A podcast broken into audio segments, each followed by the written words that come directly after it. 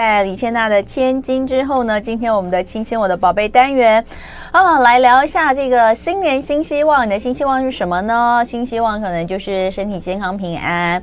有些人希望能够在工作上有更好的发展。那当然有很多人是希望说能够家庭和乐，亲子之间的感情能够更稳定，跟更好沟通。诶，那当然就是每年都有这些希望啦，总是要做一些新的改变。那今天呢，我们就在开年开开工这个 live 播出的第一天，昨天是预录的节目。live 播出的第一天呢，我们这个亲亲我的宝贝单元，我们就来聊一聊这个主题，叫做亲子胶水哦，蛮有意思的哈。就是，诶，我们以前讲如胶似漆哦，就是说，呃，这个两个人感情很好嘛，哈，就是都一直黏在一起。可是，真的一直黏在一起是好的吗？哈，这个胶水，你就看你用胶水好了，呃。传统的胶水就是挤出来那种。有时候很讨厌的嘛，挤多了之后它就变很黏，然后都在旁边黏的这样子，你就觉得溢出，你就会觉得很矮呀那种很不舒服，就要刚刚好，能够黏的牢固，又不会让人觉得太多。嗯，其实亲子之间关系好像也应该是这样哦。所以亲子胶水用这四个字，其实来代表就是那种恰到好的关系，哦，恰到好处的爱跟恰到好处的关系。问题是那个恰到好处跟拿捏要怎么做，有的时候就是比较难，尤其是父。父母自己其实有的时候会，你知道，就是就像就以跨年来说好了，很多人就开始失落，嗯、小孩都出去了，小孩都不在家，剩自己哦，嗯、呃，那种。感情感的拿捏，其实有的时候我们也要照顾父母亲自己的心理。嗯、所以今天早上呢，很开心，我们邀请到的是呃，智商心理师许倪婷老师来跟大家聊聊、嗯、呃亲子浇水这个概念。欢迎倪婷，嗨，彤雯，然后还有各位观众，大家好，还有听众，嗯、主要是听众哈，因为他现在正在看着直播的 画面，一直看自己。对对，好，倪婷心理师呢，呃，最近出了这本书叫《亲子浇水》啊，是心理师。是妈妈教养手记。呃，其实以当妈妈来说，你很早就当妈妈嘞，在这个年纪的话，对不对？呃，我看你的书上面写你二十三岁，嗯，就就当妈妈了。是，但是当时是没有没有嗯没有做好心理准备的状况吗？对，是因为那时候我在刚上硕一，然后嗯，在念了两三个两三个月之后，突然有一天发现，哇！小孩来了，完全是在意料之外。哦，对，嗯，所以。就踏上了这一条未知的旅程，这样子。嗯，所以呃，现在大女儿已经十二岁了吧？对不对？哎，要升国中了，已经已经国一了，已经国一了。哦，好，所以跟一般的同龄的这个呃女生，以现在来说了，二十三岁就生小孩，呃，就就就就当妈妈，真的是比较快。那呃，所以早婚早生，那现在是两个小朋友嘛，对不对？哈，那呃，所以就是虽然才这个很年轻，三十多岁，可是呢，她当嗯。妈妈，然后同时自己又是智商心理师哦，这样的一个呃经验，嗯，跟大家比较起来会比较不一样哈。所以呃，你你自己觉得，你自己觉得你呃这些年下来对亲子关系有什么感触？因为你知道，我们我们我自己啦，因为我我大女儿是我三十我我三十出头的时候生，嗯嗯，然后呃四十。出头时候生小的，嗯，所以我两个小孩隔隔八岁半，我三十二岁，对我三十二岁生大女儿，我有点有点忘记，对，所以两个隔八岁半，嗯，那我就会觉得这个年轻的时候，其实那时候也不年轻，三十出头也不能算年轻，跟你比，因为你是二十出头，我那时候不已经不算年轻，可是我觉得三十出头生跟四十出头生又很不一样，体力上吗？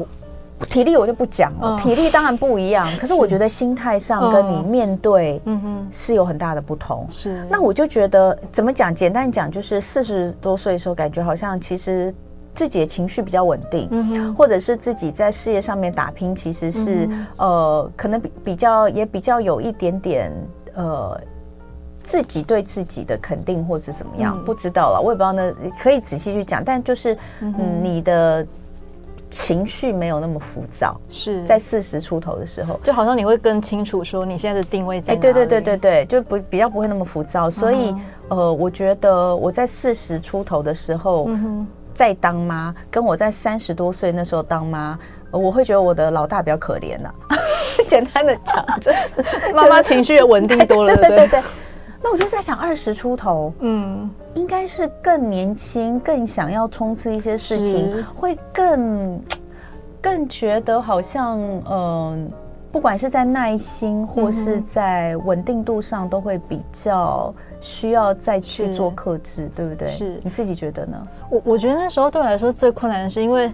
你知道二十那时候二十三岁，然后面对说哇，我要开始喂母乳，好可怕！然后一个小孩子挂在身边，那种感觉很奇怪。我觉得最大的难题是在你要怎么跟你自己的身体做一个调和。我觉得这是第一步，第一部分。第二部分就像刚刚同文讲的，我要怎么让自己知道说我的情绪，然后面对一个这么。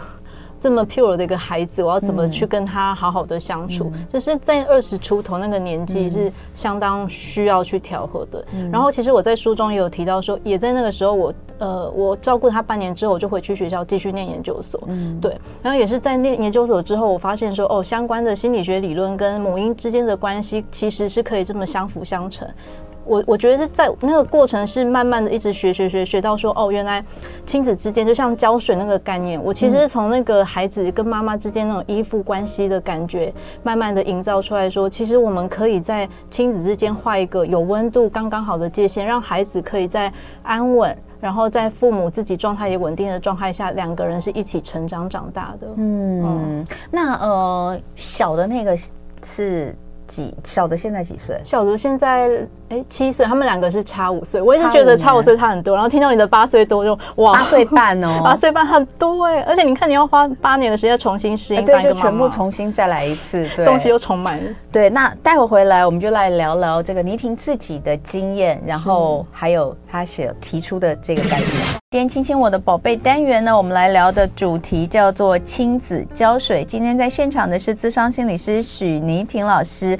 呃，刚刚有大概讲一下这个亲子胶水的概念哦。嗯、那呃，两个孩子现在一个十二岁，一个七岁，七岁。嗯、那一个上国一，一个小二了，对对对小二哈。嗯、那嗯、呃，你自己觉得？嗯两个孩子，因为你你当妈妈第一个的时候，孩子出生的时候你二十四岁嘛，是。那你自己觉得在这个过程当中，你有什么样的改变，嗯、或是你觉得两个孩子给你的感受，嗯、或是你对待他们方式有什么不一样吗？我两个孩子刚好是蛮极端，第一个是蛮天使的，就是好吃好睡，所以那时候在顾他之后，我就觉得，嗯，我应该也有余裕可以来照顾第二个，因为照顾孩子好像没有想象中那么可怕。嗯、结果第二个生之后，哇，原来这个世界有这样的孩子哦，不睡觉，然后不吃，你知道一天可以，原来这个世界有这样的孩子，好好笑哦，这句话。就我我不知道你的孩子有没有那种、嗯、有没有那种到高需求到让人觉得天啊。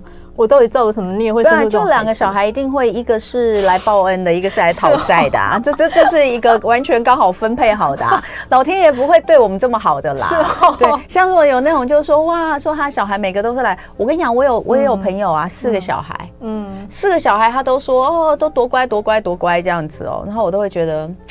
一定有一些就是我们看不到的地方，但他就是属于那种不告诉别人他有什么苦的那种人，就看起来都很美好，就看起来都很美好的那种，对啊，所以老二觉得比较累，我我觉得。我觉得高需求孩子蛮好玩的。他一开始出生的时候让你很难带，嗯、可是反而到他稳定之后，他有一个一定的规范之后，他会做的非常好，因为他自律性非常高。嗯、所以像他，他现在小二，他对于功课要求，然后作息上面超棒的。哎，我们家有一个高需求的小的啊。但他并没有后面这一段，男的对不对？男的男生男生好难哦！我后来听到那种男生都觉得妈妈超辛苦了。哎，对啊，没有这一段。对，前面也高需求啊，就是一定要跟你黏在一起啊，就是真的就是如胶似漆啊，到现在还是要黏在一起。但是对，但是并没有要求自己啊，完全没有啊。所以，所以这个是这个还是还是跟天性有一点，还是跟天性有关。嗯、所以你现在应该是属于两个都觉得没有，反而是大的那个，因为他个性很温吞，然后很爱拖拉，反正现在顾他很累。哦，你说尤其是进入到功课比较需要要求的，啊、哦。哎呀，就是嗯、呃，就还是那个，就是老天爷没有要对我们这么好，就是一个磨练嘛。当父母，对，就永远没有这个也有那个，没有那个也有这个。嗯、好，那呃，当然你你你其实出这本书，呃，你你之前其实，在老大的时候你有出过，你就有写过。哎，没有，今年哎，去年中的时候就，去年嘛画过绘本。哦，所以那个是绘本，对，那本是绘本。所以那个绘，对啊，我就说去年，我就说你之前有出过一本，对对对，去年中。对，那那个绘本就是有一天你会怀念现在，哦，那是去年是不是？哦，我那时候那一篇其实是从我粉砖上面的一某一篇贴文，嗯然后我把他们请。出版社一起合作，然后请画家一起来把它弄成一本绘本，嗯、就谈一个妈妈看到孩子这样出生之后，两、嗯、大概是到两岁之间的那个心情。嗯，那那个心情是以老大为蓝图，还是老二？因为老老二我亲自带他两年，全职妈妈带两年，嗯、所以那种感觉非常深刻。那你自己觉得老大跟老二，你自己心情有什么不一样吗？嗯、因为就我讲的嘛，你在第一第一个。就生第一胎的时候，你真的是比较年轻的，是。那你自己感觉呢？我我觉得真的，你二十几岁，我必须老实讲，我那时候体力非常好，我觉得也跟那个体力很好有真的有关，真的。然后第二个三十之后，都觉得天哪，我然后瞬间老了好多。哦、然后你可以四十的时候再来一个，可以再比较一下。而且我就觉得老二之后，就觉得孩子真的都有他个别的天性，然后都有不同的挑战来让父母有一些学习。嗯嗯，对，好，所以那个绘本里面主要是老二的心情嘛，然后他尤其又是以绘本的方式来出版，其实是疗愈性质比较高，对不对？那这一本亲子教水，其实你就是回归到心理师的工作上，那呃，从很多的面向来谈亲子的教养以及如何照顾自己，这很重要。所以你这边有分享你的六大教养心法，是不是可以跟我们来聊一下？哦，嗯。这六大教养心法，我我举直接举我嗯、呃、大女儿为例好了，因为她今年刚考上美术班，然后她其实国小的时候成绩非常差，她其实一路在学校无论被老师啊，因为她念私立的双语小学，所以班上那些孩子的程度老师说的非常好，然后老师也会呃看孩子的程度来给一些差别的待遇，至少我感觉到这几年感觉到是这样子，所以我觉得她在功课上其实蛮辛苦的，嗯，对。然后直到他，他其实从大班幼儿园大班的时候就非常非常喜欢画画。我觉得那个孩子的天赋也很有趣，你知道他可以在。整个下午啊，比如说我那时候陪小女儿睡觉的时候，她就这样三四个小时就静静一个人在客厅，然后画一整张，画好多好多画。你真的觉得她天使来着哎，对不对？像二女儿是没完全没办法，尤其是你那时候如果在带小的时候，大女儿假设她也是一个很粘人的，那真会造成你非常大的痛苦，对不对？嗯，好，所以那时候就已经展现了喜欢画画的这种个性，然后也有也有那个天分，是嗯，所以。对，如果套进这六大心法的话，我觉得这六大心法，我想要带给大家的是，我们如何养出一个安全型依附的孩子，让孩子在妈妈、父母的羽翼之下，可以呃从中让他变成原本他应该成为的样子。所以这六大心法，如果大家其实书的背面上面就有写到了，嗯，对，就是譬如说第一点是倾听嘛，嗯那倾听是。我会，其实，在书中都有提到说，譬如说我在跟孩子互动的时候，我会站在跟孩子一样的高度，譬如说我会蹲下来，然后跟他，让他知道说妈妈现在正在听你，而不是站在一个比较高的角度，让孩子觉得说我们两个是有一些阶级差别的。嗯嗯，尤其这个时候的孩子，譬如说我在倾听孩子的时候，通常都是孩子感觉自己是很脆弱的时候。嗯，对，那。其他的像陪伴、接纳、支持、鼓励、肯定这些部分，其实我觉得这六个部分啊，在跟孩子的互动当中，它都是不断不断的重复的交叉出现的。嗯嗯，好，所以请听、陪伴、接纳、支持、鼓励跟肯定，好，这是你自己的六大教养心法。那其实这个我们在平常在呃。如果说要学习怎么样当个父母亲，也一定都会被、嗯、呃被怎么讲被传递这样的一个概念。是，但当然这个呃要做到是很不容易的，嗯、因为你看到这六大刑法里面，嗯。呃其实并没有任何负向的词，是，可是，在教养孩子的过程里面，其实充满负向能量的。所以呢，哎，所以这个如何在充满负向能量的日常生活当中呢，去把这六大心法呢，嗯，融入，我觉得这才是比较困难的一个部分，对不对？好，那呃，对啊，所以我我觉得童文刚给一个很好的提醒是，那个负能量。他回到父母的自己身上，是像我在书中不断的提到说，我们自己本身怎么觉察自己。譬如说，哇，我今天像今天早上，我小孩因为有点睡过头，昨天玩太久，小的那一个不上学，欸，然后已经七点半还不上学，我说我等一下要出门了，嗯、不要，我不要上学。然后如果这个时候父母自己本身情绪也不稳定的话，两个就一起爆了。嗯、这个状况，尤其每天早上送小孩上学，好像一场战争一样。哎，等一下，那到底他最后迟到了没？他没有迟到，他就我就说真的，已经七点半，你真的要迟到，那没关系，那我们今天就要承担迟到这个责任。那这个孩子很好玩，他闹到一个程度差不多之后，他就知道说他要起来了，所以我觉得这是高需求。可是讲到 讲到这个，你是不是有一点没有啊？哦，承承担迟到这个这个责任呢？OK 啊，我可以不用去上学吗？他他会在意，因为他他很好玩，因为他前阵子当当选学校模范生，所以他很在意在学校的形象，嗯、对他非常在意形象，所以他自己就爬起来，然后迅速的把东西吃上，赶快刷牙出门了。嗯、这个这个。这个这个孩子太好了，对对对，你拿这个你拿这个例子出来讲哦，这个不行不行，这个这个我无法共感。那个大部分的妈妈在痛苦之中，大概都无法共感。今天早上应该很多人起不来啦，嗯、应该是有蛮多的，对。但是呃，通常呢就是那种啊，那不起来啊，不起来就是应该要就是重点就是因为爸妈也要上班嘛，对不对？爸妈也要上班，所以小孩如果又赖床不起来的话，嗯、你就会。非常的生气，因为会搞到你也要迟到了。是哦，就是呃，那你又不能丢他一个人在家。我每次会恐吓他，啊，不然你就一个人在家哦。对，但但其实呢，孩子呢，他大概呢到了二年级，他就会知道他不可能会一个人在家的。他们其实对啊，他们很聪明吗？他们很聪明。对啊，所以有更更难搞一点的状况吗？更难搞的状况，那你的小孩，之譬如说。出去逛的时候看到很喜欢的玩具，比如说像你们家喜欢宝可梦吗？因为我们家小的超爱宝可梦，喜欢喜欢。然后每次出去啊，我哦前阵子他很喜欢火衣布，然后就吵着说，我只要圣诞老公公送我火衣布。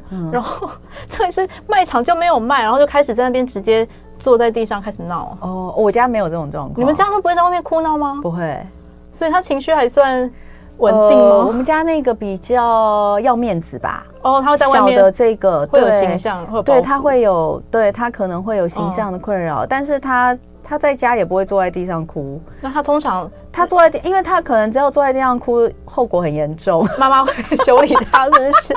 我也没有修理过啊，但是就是他会知道，就是他会知道这样子是不好看的啦。哦，对他可能比较要面子，我觉得。那你通你觉得偶包重？你觉得最难搞的状况是什么状况？让你觉得最崩溃、最难忍受的？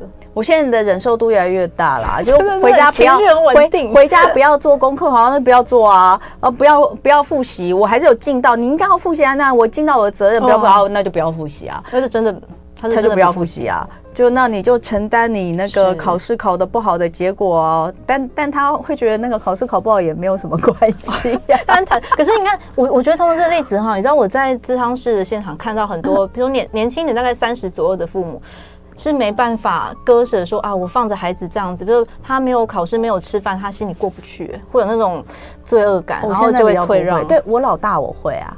老大我会，所以老大就养成了非常好的读书方式。虽然成绩也不是说有多好，可是不用我操心。但他就是，所以我现在看着小的，我就在担忧我的未来。就是我现在这么的情绪稳定的，然后那但但我儿子就是功课都会做完，是，而且他现在就是会在学校，他比较，我就说嘛，他他会在学校都把事情都做完，功课真的都做完了。你看到真的都写完了，但是写的有没有很确实，那是另外一回事。都写完了，但是回来之后他。他就不想再花很多时间在在课本上这样子，甚至是完全不想花时间这件事情。那目前我们现在还在为这件事情沟通，但我现在目前还是先先让他这样做，我就看他有没有哪一天突然间觉得这样子醒来，对自己醒来这样不行哈。对，所以叫小孩打电话给老师请假，有啊，这个以前我也用过。嗯，他真的会打是不是？没有，就小幼稚园时候就说不要去上课，我就说好，那我们自己去幼稚园，你跟老师请假。嗯。他说：“你帮我打电话。”我说：“我没有老师电话。”嗯，然后呢，走走到幼稚园之后，他看到老师，他就乖乖的走进去。好，所以呃，我们刚刚讲到的六大心法其实不容易。那呃，其实倪婷老师有告诉大家，有可以从几个面向着手。那最重要的就是做到我们今天的重点。我觉得有，当然很多事情都是难的不容易，可是。有一些东西要做到刚刚好，这个东西我觉得倒是可以。开始从日常生活中训练的，嗯，就是呃所谓的浇水，对不对？就是刚刚好，不要过多，好、嗯、能够粘着，但是又不要过多。嗯、像这种刚刚好的妈妈要怎么开始？哦、嗯，那等一下回来我们会告诉大家，其实我们必须要认清每个孩子都有自己的人生难题。哎，这个是，这个也是我后来这几年的感受，就是我们以前都觉得当小孩哪有什么苦，哪有什么。烦恼，其实小孩的烦恼很多，对不对？然后还有就是所谓的刚刚好的情感胶水，到底要有多黏？好，那呃，还有所谓的亲子界限怎么画？我们说人跟人之间都有界限，亲子怎么画？待会回来哦。今天是一月二号，礼拜二，二零二四的第一个大多数人的开工日。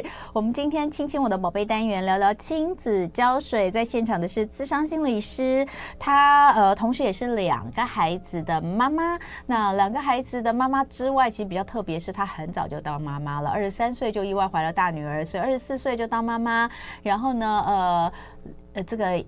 育有两个相差五岁的女儿哈、嗯，那所以在这个过程当中呢，也把自己的一些呃心情，还有结合自己的心理智商心理师这样子的一个专业呢，出了这本亲子浇水的书。那大家可以看到，光是看到这整个封面就觉得哦，就是一个粉红粉红色的概念哦，粉红泡泡的概念，浇水的概念，就是怎么样可以有。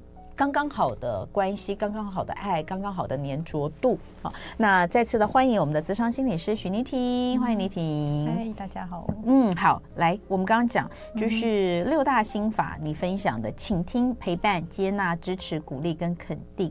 但是每天就是有这么多的，我们说父母亲在当父母，因为我们不是只有当父母，我们同时还要当自己，我们同时还要当一个家庭的主要支持者，不管是在经济或者是在其他身心灵的照顾上面，都是一样。那我们我们不可能永远都是保持这么正向的态度，然后在教养的过程当中有很多负向的能量出现的时候，到底要怎么样可以把这六大教养心法这么正面的一些词语用在我们的亲子关系当中？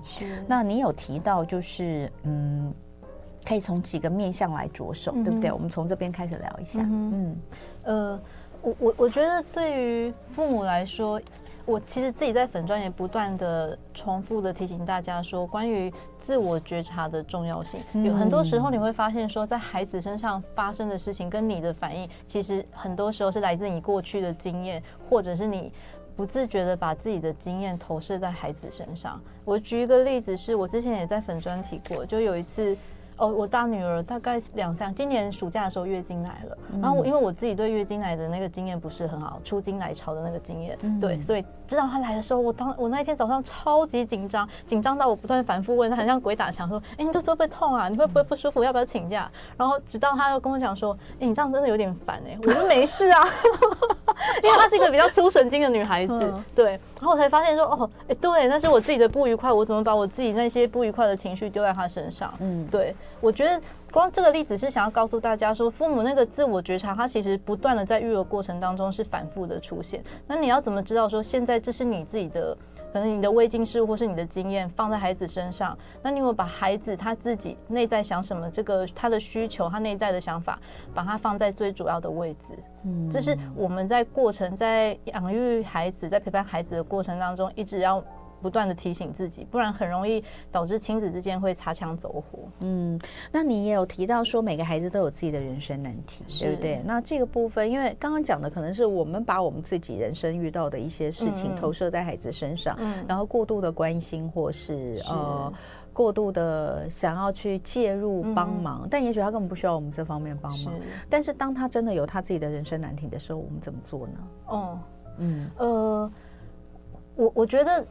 亲子之间的对话其实是一直，呃，父母自己是要一直放在心上的。当孩子在某在不同阶段，比如说从学龄前，我们要多一点引导他，可以多一点语言，然后表达自己的认知。然后到后来他在学龄后到国中，其实每一个阶段孩子他的需求不一样，所以就变成说，在每一个不同需求的时候，我们怎么跟孩子的情绪对焦？嗯嗯，这是我在书中也不断提醒大家说，每一个孩子他发展的程度不一样。比如说，我小女儿在很早的时候，她就很自律，知道每天八点半以前起床。可是我大女儿直到现在国中，每天都要催她说你要九点半以前睡，可是她还是会很自很自在的做自己，对。嗯，所以就变成每一个孩子他的天性，他的本身的气质不一样。那我们要怎么看到他的气质，然后依照他所比较需要的部分去多给他一点，或是嗯，他比较不需要的部分少给他一点。那比如说像你大女儿，就是哦，你希望她要在九点以前睡觉，嗯，但是其实上国中之后是不太可能，是对，但不一定啦，因为也看她读的呃这个班级或是呃主要的专攻的部分哦。是。那所以那如果今天她都要拖到，她现在才刚上国中，对对，今年她如果开始慢慢的时间拉得很长了，那你怎么处理呢？假设这件事情是你很介意的，要早点睡。你会怎么处理？通常我跟孩子之间，我们有一个，呃，我们有个默契。我们通常会在每一周的周末会开一个亲子之间的小会议，告诉他说：“哎，我这个礼拜看到你现在的状况，你的作息，或者是你觉得我这样对你，你的，你你心中的感觉，或者是你觉得需不需要调整？”我觉得会在这个。会讲说会议或者是对谈的机会当中，是可以去调整彼此的脚步。所以像刚刚彤文问的说，那孩子他如果没办法这样如期的在我希望的时间内睡觉的话，这个就会变成我们当中呃当周可以拉出来讨论的话题。嗯，我会告诉他说我自己这边的想法，可是他也会告诉我说他现在的限制跟他的困难在哪里。那我们会共同讨论出说，那我们要怎么调整出一个我们都可以接受。然后跟可以做一些让我们彼此都好一些的调整，也就是在我后面提到的那个亲子之间那个界限，它是它其实是有有弹性跟随时可以调整，而不是说我今天说一就是一，我永远不能变，因为孩子在不同阶段他的需求本来就不一样了，对。好，那呃，我们就讲到亲亲子交水这个概念哦，到底要有多年？嗯、那你自己其实也有分享一些案例，还有调整的建议吗？嗯，呃，像我在第某一篇当中有讲，嗯，讲说被亏欠被亏欠感啃食的父母，嗯。那那个呃那一篇主要是来自于我在研究所写呃硕士论文的时候提到说，因为台湾在在我那时候五到十年前，而且大概十年前，在那啃老族这个东西其实已经非常非常广泛了。我还记得那时候我去调查，居然有到四十六万了，台湾普遍的啃老族。所以我的我的论文的主题是在讲说，那这些啃老族的父母，他们的内在以及啃老族他本身到底发生什么事情，怎么会让亲子之间变得这么的纠结，对。嗯、那我书中在，如果大家有在翻书的话，七十页的部分其实就有我的论文，我我跟我的研究所教授把它做成了一个图。嗯，对。那中间那个放弃的状态，就是指说啃老族他本身对于自己已经长大成人，可是他放弃了自己，呃，要追寻人生的价值，可能在工作上面、婚姻上面、人际上面，他们都放弃了。嗯，对。嗯，对，然后再回到说，那他的放弃主要是怎么来的？主要其实是来自于跟父母之间的互动。那父母给了太多爱了，就像回到浇水的概念是，那个胶水它已经整个都泛滥成灾了，那栽到孩子已经淹没在这些胶水当中，它已经整整个被粘在里面，它已经被淹没了，所以孩子其实不知道怎么办。那父母看到孩子已经被淹没，他心里也很不舍，可他也不知道怎么办，就变成两个亲子之间互相都不知道怎么办的状态下。继续走，嗯，对，那因为你这边写的被亏欠感啃食的父母，其实还是从父母的角度在出发嘛，对不对？是，可是后面有提到说，从受访者就是啃老族他本身，他其实他哦，对，其实我觉得你可以分享一下这边，就是这边其实你有跟一些呃这种所谓被被贴上啃老族标签的这些呃人来进行访谈，对不对？所以呃。他们的他们的感想是什么？比如说，他们因为有的时候父母亲不知道我我到底嗯我到底给了哪些是多的，你知道我的意思吗？是是是。我我觉得就是比如说像你前面有讲，就是有些父母他假设他的经济状况是充裕的，是那想到自己过去可能在小的时候有很多事情。他是达不到的，有想要的东西是要不到的。我相信大多数现在的父母亲都觉得，我以前没有的东西，我现在如果有能力，我可以让孩子来拥有。如果他想要的话，对不对？当然，这个是如果他想要的话。好，这个也许就是一个评判的标准。他到底想不想要？他到底需不需要？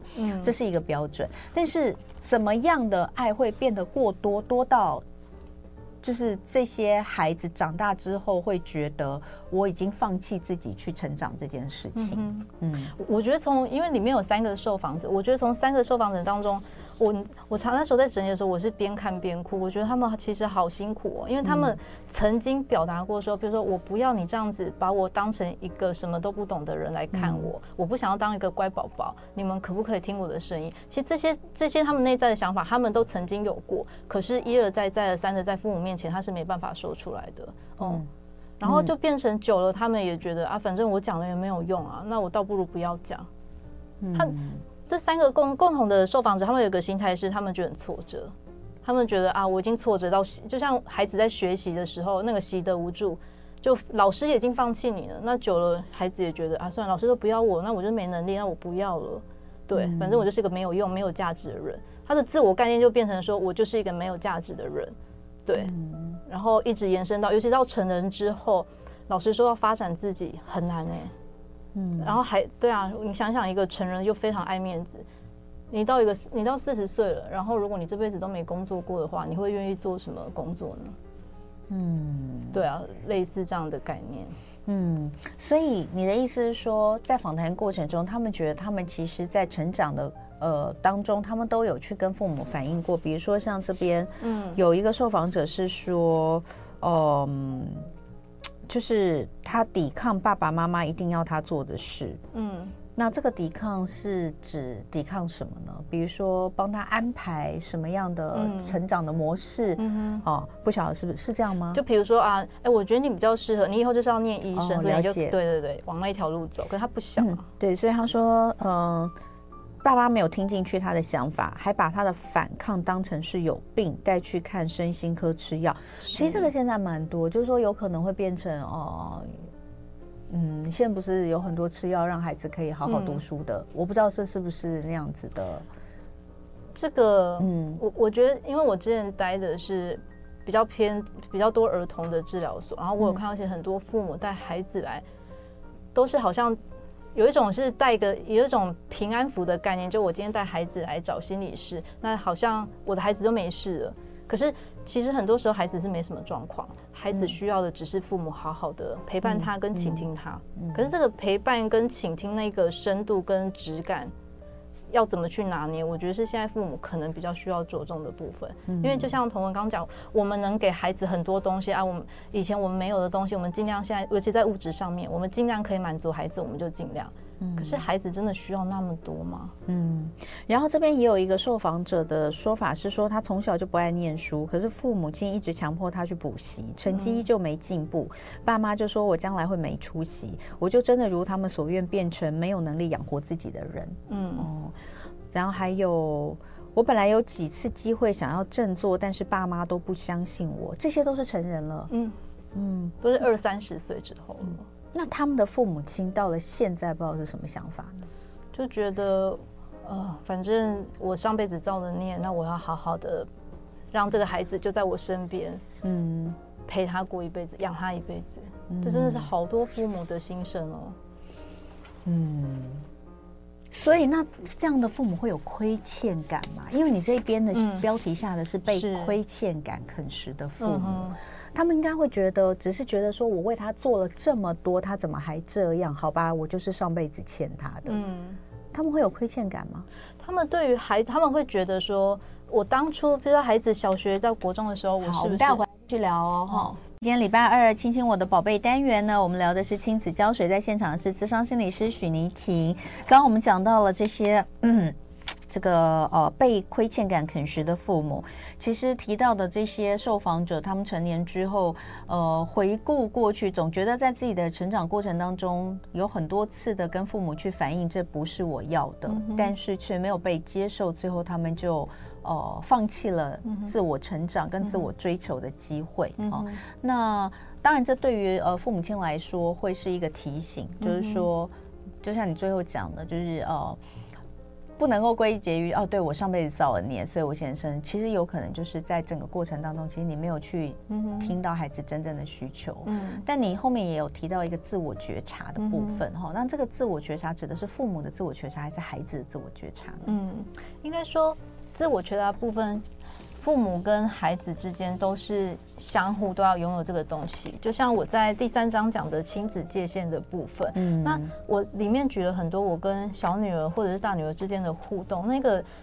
怎么画出那个界限？其实对于我对于孩子的训练是，我让孩子在这个划界限的过程当中，训练出他对于自我觉察能力。譬如说，他在这个事件当中，他自己感觉到什么，他要什么，他还可以做一些什么，跟他在这样子的界限当中，他要学习说他自己的自由，可是他得到自由之后，他相对的责任是什么？然后也也会带出说，其实我们现在最常讲孩子同理心要怎么从小就训练。嗯、那同理心跟自我心理韧性这些部分，其实都是在我们带着孩子画那些画那个界限的时候，他可以慢慢培养出来的。然后在这样培养的过程当中，孩子会从中创造出自我的价值感。那这个亲子界限，你可以举个例子吗？是，嗯、呃，比如说我在其中有一篇是在讲说。呃，我带小女儿去买，呃，去逛成品，然后因为她很喜欢那种玩偶，然后那时候她在玩偶跟铅笔盒当中，她很难取舍。那在那个取舍当中，我带着她回去看，说，那你今天要要玩偶还是要铅笔盒？那你自己内在的部分什么？比如说，你可以，我会通常啦，我会用一些引导性的用语跟她讲说，那你可以告诉我你在想什么，或是这两个东西对你的价值。跟以过去的经验，你觉得你学习到什么等等这一些来带着他走向走向说，那这一次这这这个事件，我们的界限怎么画？嗯，所以这个亲子界限指的是，嗯，你跟亲跟子的界限还是什么？因为以刚刚你举的这个例子来说，哦、嗯。你是带着他去做一个决定嘛？是，对。但我们通常想的亲子界限，应该是说人跟人之间，比如说，就像你里面也有举例，呃，不能君不君，臣不臣，这个我们过去常常读的这个东西，就说其实古人在那个时候就已经画下了很多的界限。但亲子之间的界限，嗯，哦，你有一个什么例子可以来举例吗？亲子之间的界限，你说比较广泛的那个，比如说你自己的你自己的例子来说，哦，嗯。如果以亲子比较广泛的，譬如说哦，我跟孩子之间的话，嗯、或是孩子跟爸爸之间的话，其实我们彼此是很知道说，因为我觉得那个界限比较具体，具体一点讲是很像一个家的家规。嗯、我们的家的家规有什么？譬如说孩子知道说，妈妈就是不喜欢他们吃垃圾食物，好了。那他们怎么在妈妈没有看的范围当中，在学校跟孩子呃跟同学互动的时候，他知道说哦，我内在有一个妈妈妈妈的形象或妈妈的声音在里面，告诉我说什么是好，什么是不好的。他会有一个内在的规范在里面，告诉自己说他自己现在要往哪边走。嗯，我觉得那个界那个亲子界限是一种我们内化给孩子。一个他该怎么走的一个范围，嗯、简单说的话，嗯，我觉得其实讲起来，它比较像是一个新式的说法啦。就像你所说的，就是每个家里都有每个家里的价值观嘛，嗯、对不对？所以，呃，我们家有我们家的价值观，父母亲分别都有自己的价值观，而成因为父母亲的组成，让这个家也有这个家庭的价值观。嗯，那这个价值观讲以前讲的，呃。不好听一点叫家规，嗯哼，但是现在其实就叫亲子界限了。嗯，你的意思其实是这样，对不对？对，就比较我们让它变得比较，对，所以呃，确实哈，就是一直以来，我我觉得其实最终呢，还是就是回到呃父母亲嗯身上，嗯、就是呃你你希望给孩子什么样的？什么样的价值，然后你自己又是怎么去看？那当然书里面写很多啦。那我觉得就是大家如果有兴趣的话，可以来看一下这个亲子胶水这个概念哦。嗯、那今天非常的感谢呃许妮婷智商心理师来到我们的节目现场，这、嗯、是天下文化对不对？天下文化的出版未来吧。这是未来吗？天下文化，天下文化哈。那亲子浇水，心理师妈妈这样日记手记哦，陪伴孩子探索自我，自信成长，打造温暖坚实的安全堡垒。谢谢许丽婷，谢谢倪婷老师，谢谢。就爱点你 U F O。